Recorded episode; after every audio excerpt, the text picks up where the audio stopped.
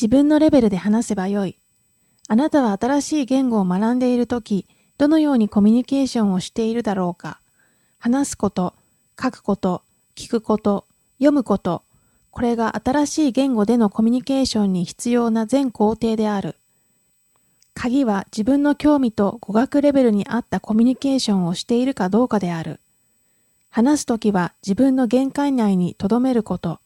スラングやイディオムや複雑で難しい単語を使わないこと。会話のテーマを自分の手に負える範囲に抑えること。新しい言語を使って少しでもコミュニケーションが取れたら良かったと思ってそれを楽しむこと。そうすれば自信がついていく。ある言語を学んでいるとき、ごく最初の段階においても、目的はその言語を学問的に学ぶことではなく、あくまでもコミュニケーションである。どんなに苦しくても、どんなにたくさんの間違いをしても、理論をマスターしようとするより、コミュニケーションをする方が上達は早い。私の妻カルメンはこの原則の良い見本だ。私たちが東京に住んでいた頃、彼女は日本語を勉強する時間がほとんどなかったが、買いたい野菜や魚の名前を覚えながら、近所の店の人たちととても気軽に言葉を交わしていた。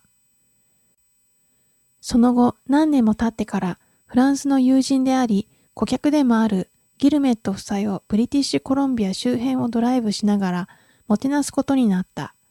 私とベルナール・ゲルメットは前に座り、カルメンとフランス語しか話せないベルナールの妻、モニクは後ろに座った。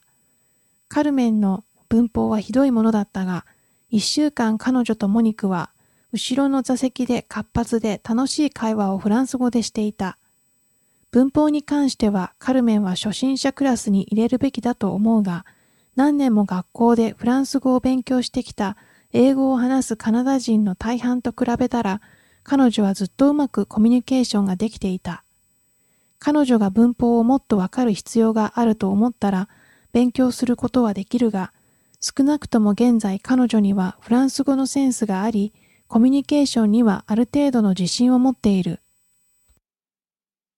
カルメンにはほんの時たましかフランス語を喋る必要がないから、フランス語を流暢に話せるようにならなくても構わない。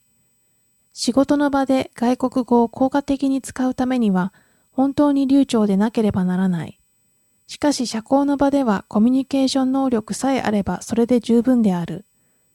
カルメンにはカジュアルな会話に関して十分な経験と自信があるので、正確さを目標にして追求する道を選んだら、もっと上達することは間違いない。聞くことと読むことについても同様である。自分が興味のあるまたは自分にふさわしいテーマに焦点を絞ること。あなたが惹かれる新しい文化の様々な面や学ぶ必要のあるテーマを読んだり聞いたりすれば、あなたの学習は一段と楽しく効果的になることだろう。語学に堪能な人になる第一歩は意味のある内容を見つけることである。日常生活、仕事、すでに知っている学問分野、趣味、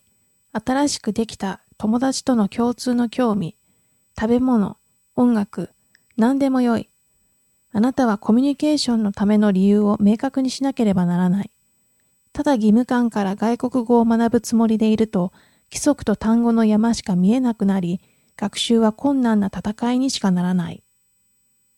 意味のある内容という概念が本書にたびたび登場する。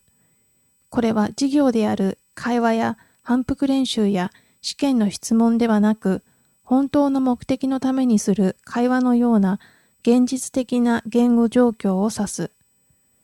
自分の興味ある、そして理解できる内容を読んで聞いたりすることを意味する。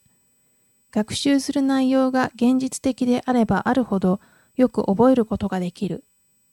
内容に興味を持っていれば、学んでいる言語の細々した部分を飛び越して自然に言葉を吸収していけるだろう。それが本当のコミュニケーションというものだ。